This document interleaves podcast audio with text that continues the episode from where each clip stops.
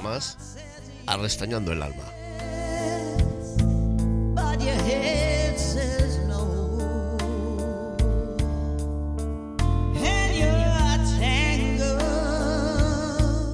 Un podcast lleno de emociones, lleno de sentimientos y en el que verdaderamente impera la libertad.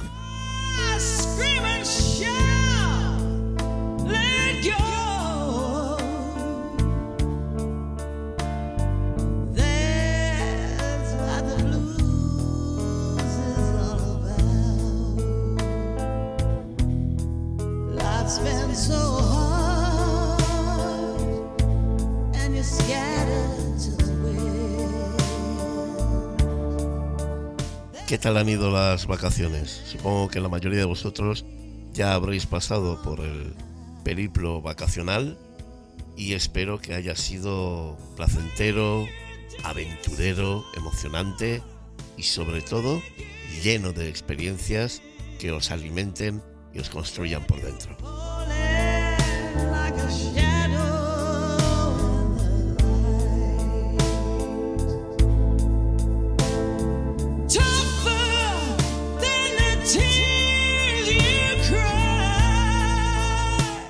Hoy suena una música de blues, una música de las tripas, una música que nace desde el fondo de la persona, del intérprete, del cantante y generalmente a todo aquel que tiene un mínimo de sensibilidad, escucharlo la remueve por dentro.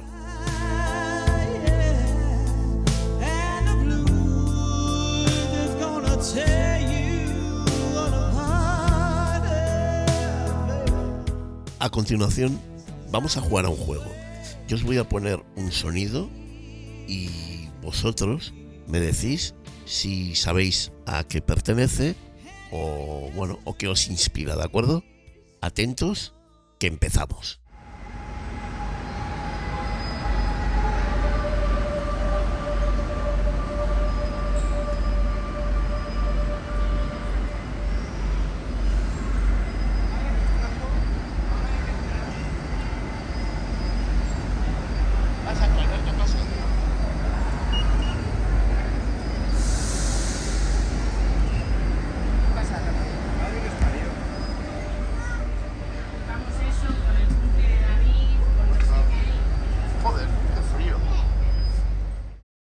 Supongo que muchos de vosotros ya habréis deducido o habéis adivinado que el ruido que habéis escuchado, los sonidos que forman este audio que os he incluido en el episodio, eh, no es nada más que el metro de Bilbao. Bueno, el metro podría ser el metro de Bilbao, de Madrid, de Barcelona, en este caso, metro de Bilbao. ¿Y por qué os, os incluyo este audio en, en el capítulo? Bueno, porque vamos a hablar exactamente de algo relacionado con el metro de Bilbao. Hace años, hace, muchos años, una, amiga eh, que justo en aquel momento había dado a luz y comenzaba a pasear por la ciudad con la sillita con la que se suele pasear a, a, los hijos, a los niños cuando son unos bebés. Y un día, cuando estábamos, eh, bueno, hablando de todo un poco, me dijo lo siguiente me dijo, Iñaki, ¿cómo te entiendo ahora con el tema del acceso a los edificios, a los autobuses, al metro? Yo te escuchaba y decía, jo, ¿cuánto se queja este chico? Bueno, pues porque encuentra barreras arquitectónicas que no le permiten fluir entre, entre edificios, entre autobuses, etc. Pero es que ahora, joder, ¿cómo te entiendo? Desde que uso un carrito para mi bebé, me encuentro con tantas dificultades con tantas cosas que antes yo no me daba cuenta, no me fijaba, no experimentaba, que ahora no dejo de, pensar en ti. Y eso me dijo. Y a mí me, chocó mucho porque yo pensaba que, cuando yo me quejaba de, no poder entrar en, en, el edificio de correos o de no poder subir a un autobús, yo decía, bueno, la gente entiende lo que le estoy hablando, pero por lo que veo, pues no, no son conscientes del todo y cuando esas mismas personas tienen que hacer frente a lo que yo vivo constantemente, es cuando empatizan conmigo, es cuando caen en la cuenta y es cuando de verdad hacen suyo esa protesta, esa denuncia, sienten en sus carnes lo que yo siento. Se dice que el transporte público es un pilar fundamental para garantizar la movilidad de todas las personas en una ciudad. Sin embargo, en el caso del metro de Bilbao que hoy nos ocupa, existe una brecha importante en términos de accesibilidad para aquellos que, como yo, se desplazan en silla de ruedas. Y es que la realidad, la realidad es tozuda. Y acceder al metro en silla de ruedas se convierte en un desafío diario y además muy peligroso. Y fijaros una cosa, esto que estoy hablando del metro de Bilbao lo puedo llevar a muchos otros sitios. ¿eh? Ese, ese desafío diario lo tengo en ascensores, en entradas en boca de metro, en tiendas, en bares, en restaurantes. Todo está accesible más o menos, pero luego hay sus pequeñas cositas. Por ejemplo, los baños. Los baños, que en muchos, en muchos casos tienen un montón de sitio, después la distribución está fatal. Y muchas veces ni siquiera te sirve. Los ascensores, se abre la puerta del ascensor. Hay gente que está dentro. Evidentemente yo tengo que dejar que esa gente salga. Si yo me coloco a una cierta distancia y la gente empieza a salir del ascensor, para cuando la gente me deja el sitio libre para poder entrar dentro, se me ha cerrado la puerta. ¿Por qué se cierran tan rápido las puertas de los ascensores? Y así un montón de ejemplos. La diferencia, la diferencia con el metro de Bilbao es que además de este desafío continuo de adaptarme yo a las circunstancias y no a las circunstancias a mí, que es como debería de ser, en el caso del metro de Bilbao es aún mucho peor, porque de ese desafío diario también tenemos que añadir el peligro.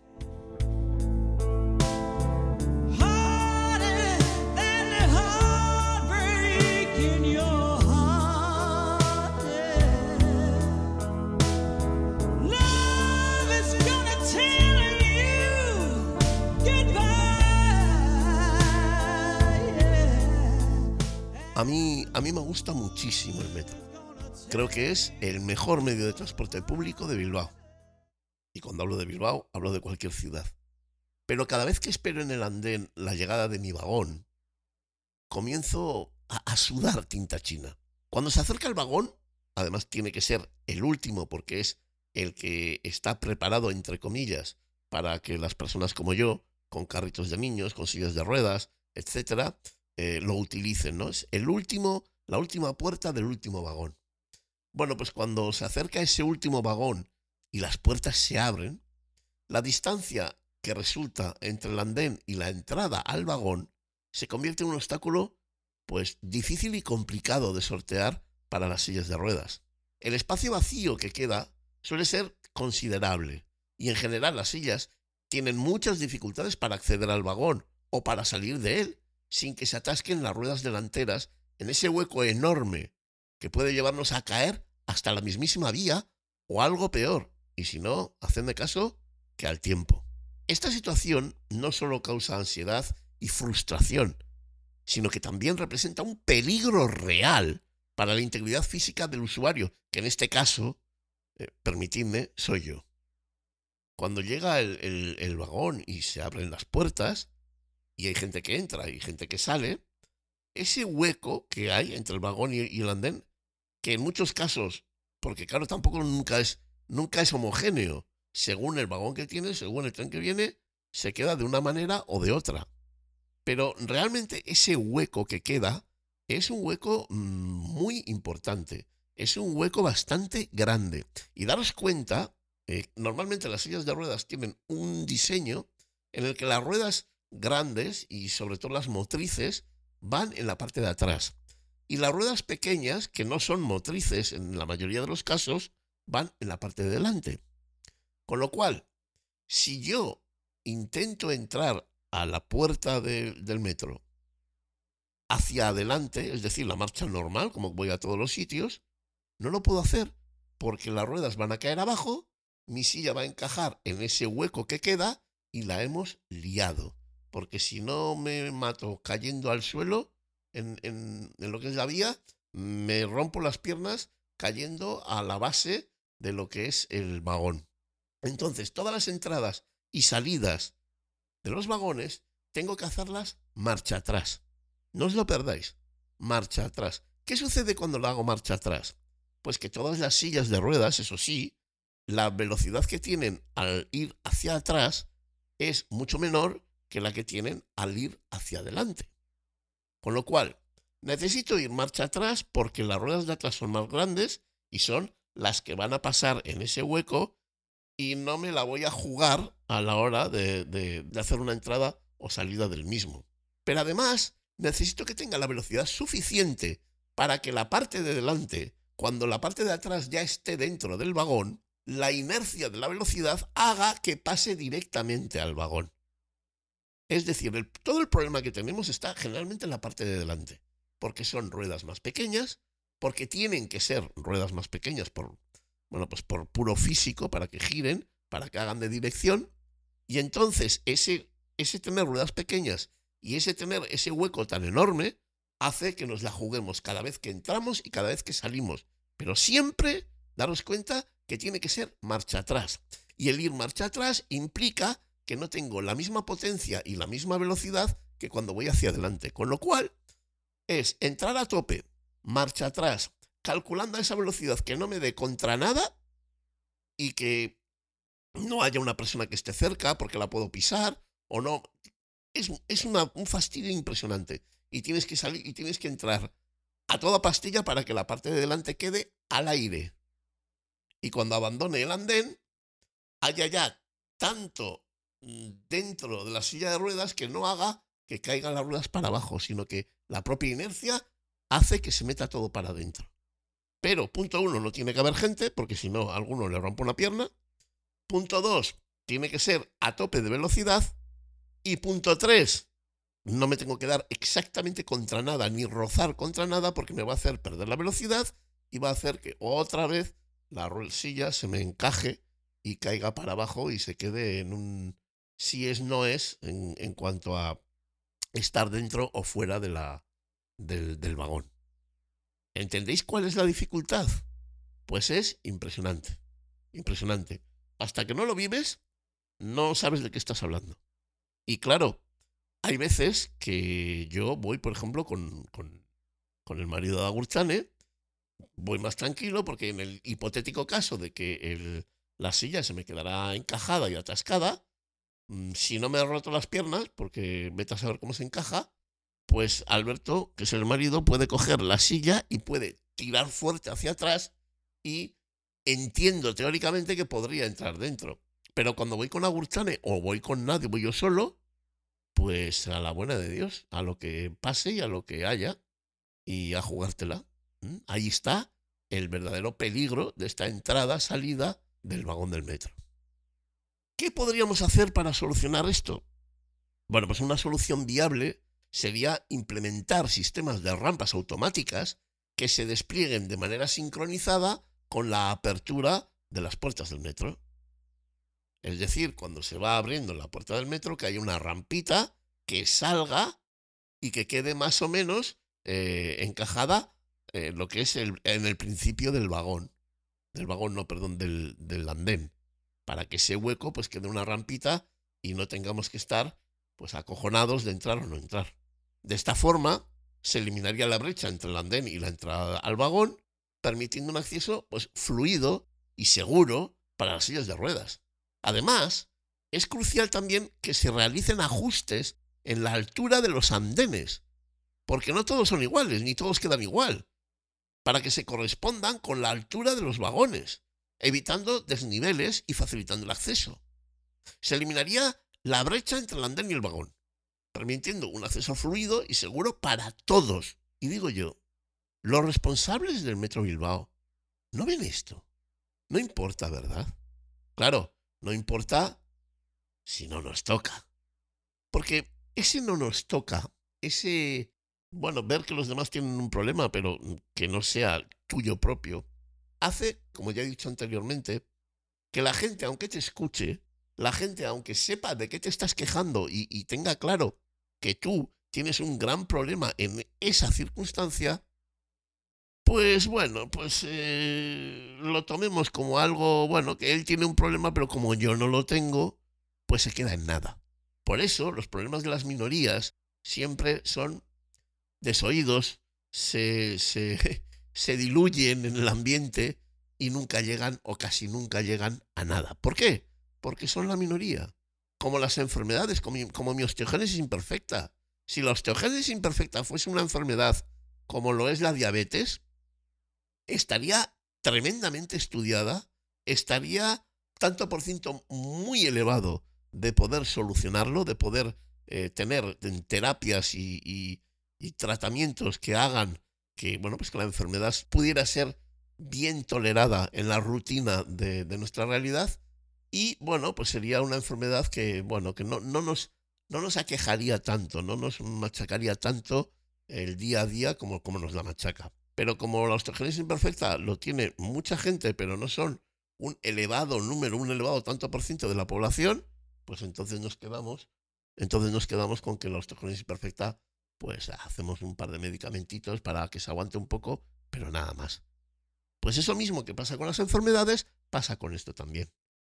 Si hubiese muchas madres con sillas eh, con niños que no pudiesen, que tuviesen esa dificultad a la hora de pasar de andén a vagón y de vagón a andén, pues seguramente se arreglaría mucho más que si los que ponen el grito en el cielo son pues cuatro pringados como yo con silla de ruedas que bueno, que tampoco importa mucho, el Metro Bilbao no va a hacer mucho negocio, ni, ni más ni menos negocio, que si vamos o no vamos, y en vez de ir en, metro, pues nos vamos pues eh, en taxi o, o, yendo con nuestra propia silla de ruedas y tardando una hora para llegar al sitio que tenemos que llegar. Es decir, las cosas comienzan a tener su importancia cuando el que te escucha está en la misma situación que tú. Mientras no esté en la misma situación, te van a escuchar, te van a decir qué bien, qué bien, qué bien, pues vamos a intentarlo, pero no, no se va, no se va a intentar ni se va a hacer nada porque tú no estás metido en el ajo. Entonces, eh, de alguna manera, eh, ese no oírnos, ese no escucharnos, no es que no, no, no, no les interese, es que pasan. Ya no es interesar, es que directamente ellos no están ahí. El día que ellos están ahí, el día que a una persona de las que nos ha estado escuchando, de repente, pues tiene un accidente de tráfico, o tiene un accidente cerebrovascular, o directamente, pues no sé, eh, le viene una enfermedad, eh, pues eh, después como la ELA, o bueno, tantas y tantas enfermedades neurodegenerativas, entonces es cuando empezamos a tomar conciencia de lo que está ocurriendo, de qué podemos hacer contra ello y empezamos a tomarnos en serio esas dificultades y otras muchas. Fallamos todos, no solamente los que no están en la silla de ruedas, los que estamos en la silla también, porque solo nos fijamos en lo nuestro, en lo que le pasa al de al lado pues sí, qué putada, pero bueno, ya se lo pondrán o no. En esto somos todos hipócritas, no solamente los que están bien, también los que están mal, porque hay muchas maneras de estar mal, hay muchas maneras de tener eh, discapacidades, de tener afecciones que te reduzcan la movilidad y bueno, pues eh, en ese sentido esto es un mal de todos, un mal generalizado. Me parece muy importante reconocer que la accesibilidad, que a veces nos hace tanta gracia y no le hacemos ni puñetero caso. No solo beneficia a las personas con discapacidad, ancianos, mujeres y hombres con carritos de bebé, personas con maletas y carros con ruedas, donde llevan, pues eso, diverso material. Cualquier persona con, con una necesidad de, que la historia sea accesible, también necesitarían dichos sistemas para un mejor uso del metro. No solamente los que estamos con una enfermedad, no solamente los que tenemos, los que están cojos, no solamente las sillas, no solamente eh, los que difícilmente se pueden mover. Hay un largo etcétera de personas que también utilizan el metro, que también utilizan los medios de comunicación y que también se les hace difícil acceder a ellos por mil circunstancias, pero les resulta difícil acceder. Al final, promover una sociedad más inclusiva en su conjunto nos beneficia a todos al mejorar el acceso al metro, no solo se estaría proporcionando una solución a los desafíos actuales, sino que también se estaría sentando un precedente para futuras infraestructuras y proyectos de transporte público. Y es por ello que hay que cambiar la mente, hay que empezar a pensar de otra manera. No solamente podemos pensar eh, y preocuparnos por lo que a nosotros nos atañe, porque el viaje de la vida da muchas vueltas y lo que hoy representa tu papel en la sociedad, mañana haces un clic y puede cambiar. Y puede ir a mejor o puede ir a peor. Y lo que antes no tomabas en consideración, resulta que ahora por las circunstancias en las que te mueves, son para ti como el vivir. Y eso nos va a pasar a todos. A unos a una edad temprana, a otros a una edad mucho más importante, pero también nos va a suceder. También lo vamos a vivir. También nos va a costar coger un ascensor. También nos va a costar entrar en el vagón del metro o salir de él. No hablemos de escaleras, eh, de puertas que se abren y se cierran a toda pastilla, etcétera, etcétera, etcétera. Es decir, todas las trabas que nos encontremos a nivel arquitectónico, un día u otro van a funcionar en nuestra contra. Y eso lo tenemos que tener claro. Porque no todo el mundo va, vamos a acabar en silla de ruedas pero sí a toda la gente le va a costar mucho subir las escaleras. Incluso va a haber algunos que no la van a poder subir. Cuando luchamos por, por hacer un poco un mundo más accesible, no solamente estamos luchando por las personas que peor lo tienen, sino que estamos luchando por todos. Porque antes o después, mucha gente de la que ahora mismo me estáis escuchando, vais a necesitar ese acceso. Y seguramente, si no hacemos caso a los que ahora lo necesitan, en el futuro nos vamos a encontrar que cuando nosotros lo necesitemos, tampoco va a estar hecho. Y estas cosas no las puedes, no puedes esperar a decir, bueno, cuando yo lo necesite ya pelearé. No, porque esta lucha que estamos teniendo hoy, espero, en el mejor de los casos, que tenga eco mañana. Mañana.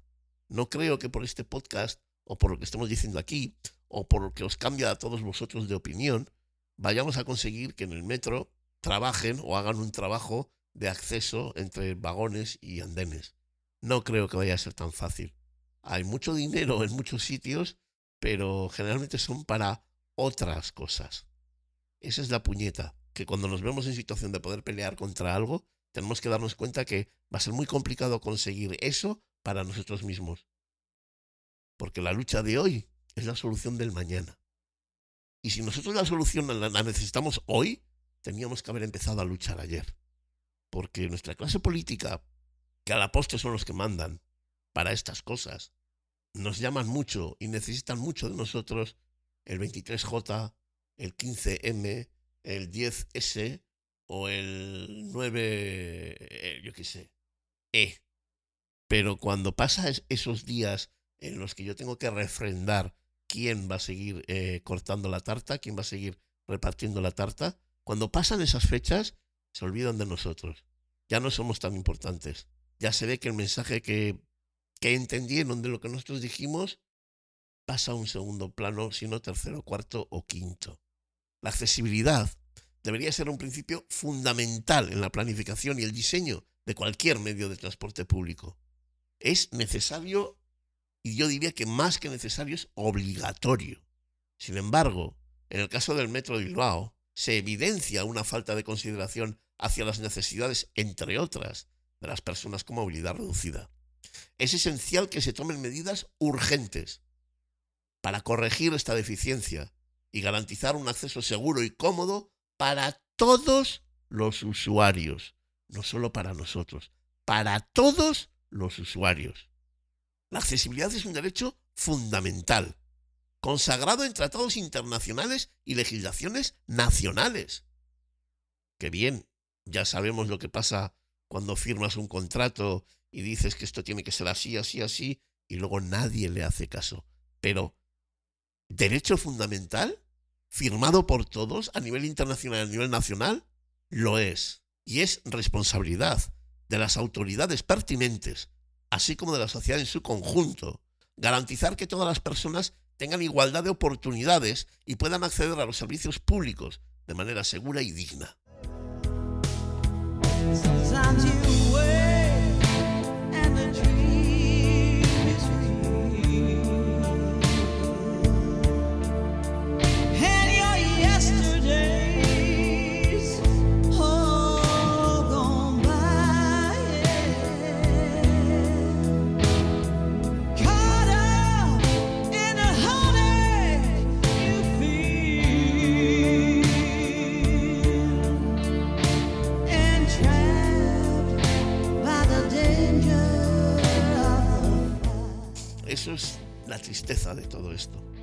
Que no estamos pidiendo ni un negocio, ni algo para nosotros, ni nada que nos dé fama, eh, dinero.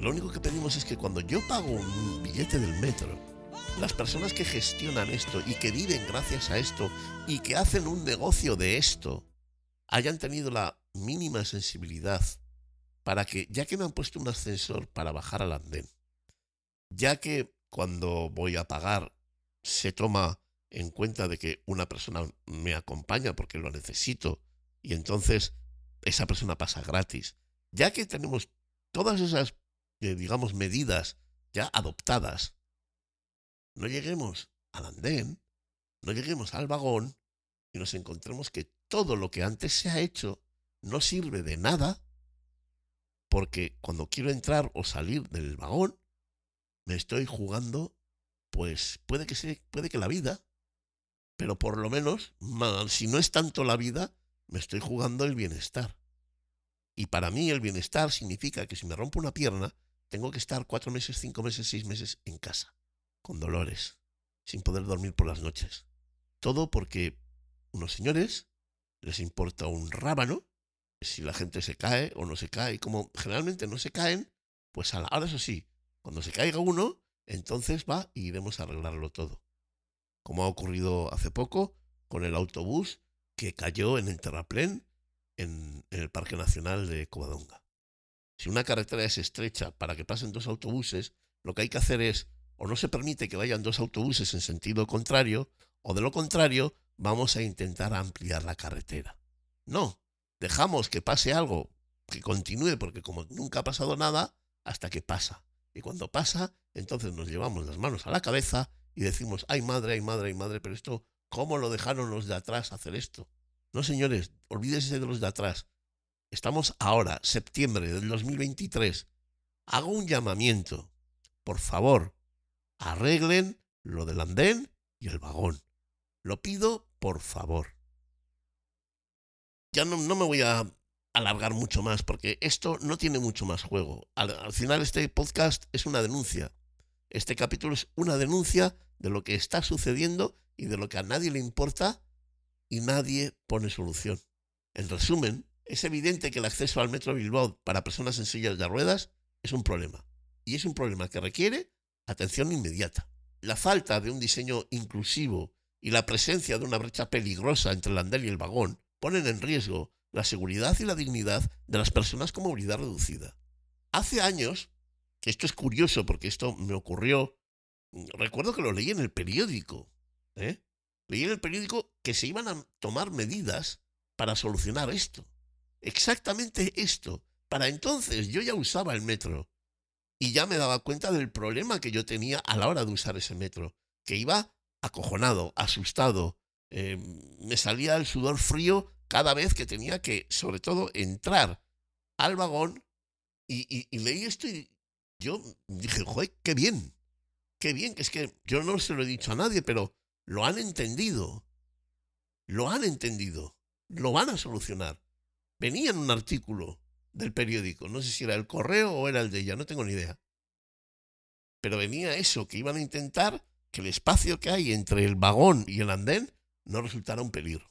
A mí me hizo muchísima ilusión leer aquello y respiré verdaderamente aliviado. Pero, como siempre, no se ha hecho absolutamente nada al respecto, pero absolutamente nada.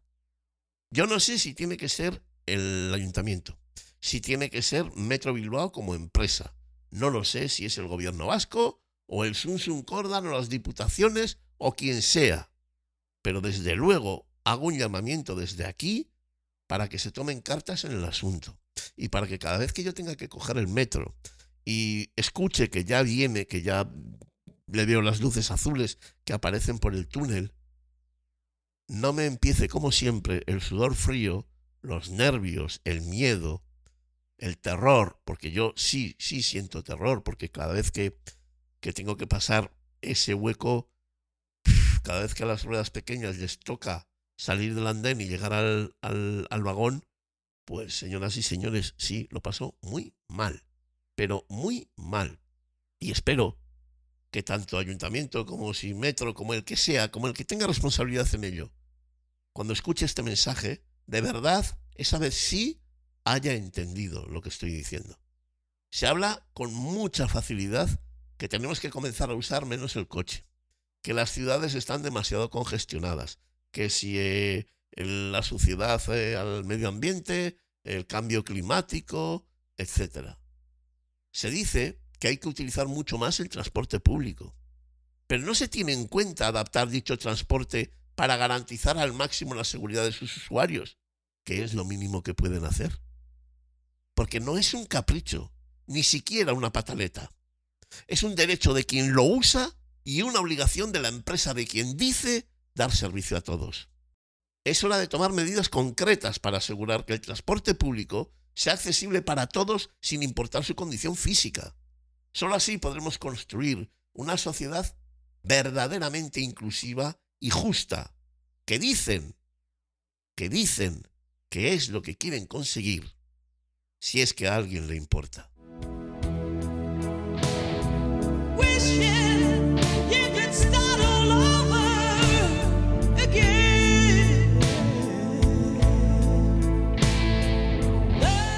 Llegamos al final, al final de este capítulo de Restañando el Alma dedicado al metro, dedicado a los vagones, a los andenes, a los huecos que quedan entre vagones y andenes y al sudor frío y al valor que hay que echarle y a los cojones que tiene que echarle uno al ir en silla de ruedas para entrar y salir del vagón y hacer uso de todas las maravillas que el metro nos ofrece.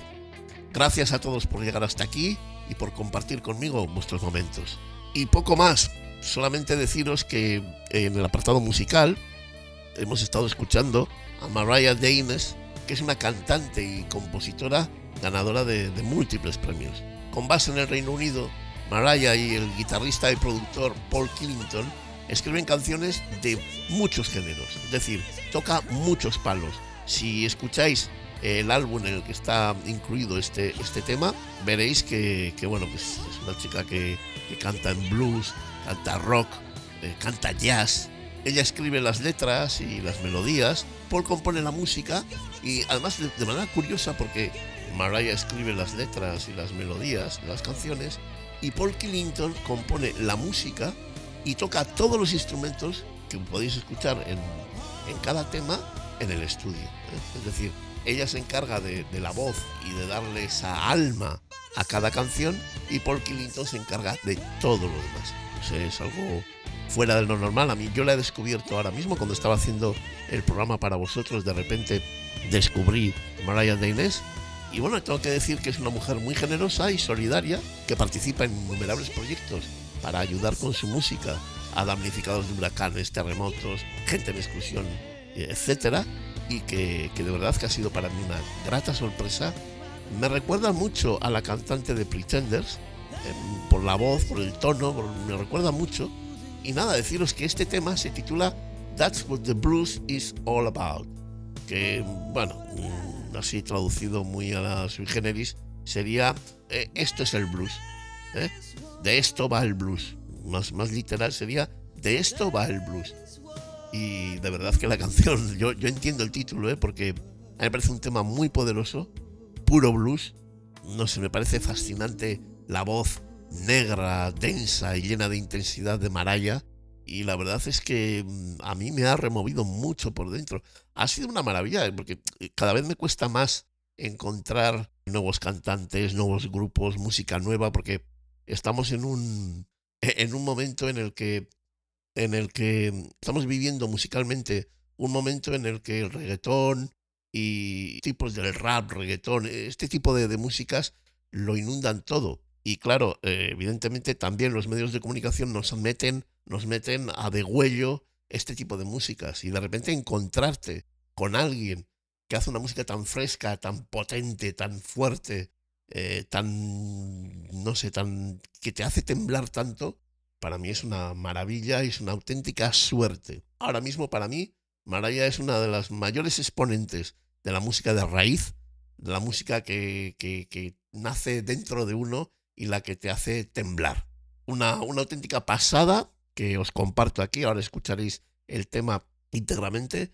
Espero que os guste, que os haga alucinar Y nada, pues deciros que el disco se llama Come On Over, publicado en agosto en, en 2018. Y como siempre deciros que lanzamos este mensaje y otros al mundo sin ánimo de lucro, sin suscripciones, ni pagos, ni historias de esas. No buscamos generar dinero con esto, no es lo que, lo que quiero. No es que no lo necesite, ¿eh? que no tiene nada que ver con eso, pero restañando el alma es otra historia, es otro rollo, no tiene nada que ver con, con las otras cosas que hago, es un espacio que me reservo para mí y que lo comparto con todos vosotros, con el ánimo únicamente de denunciar injusticias, de lanzar ideas que nos hagan pensar y con la intención de que todos reflexionemos sobre lo que nos rodea y podamos llegar a conclusiones propias, nuestras, desde nuestra propia libertad. Luchemos por los derechos de todos. Algún día, quizá, puedan ser los tuyos.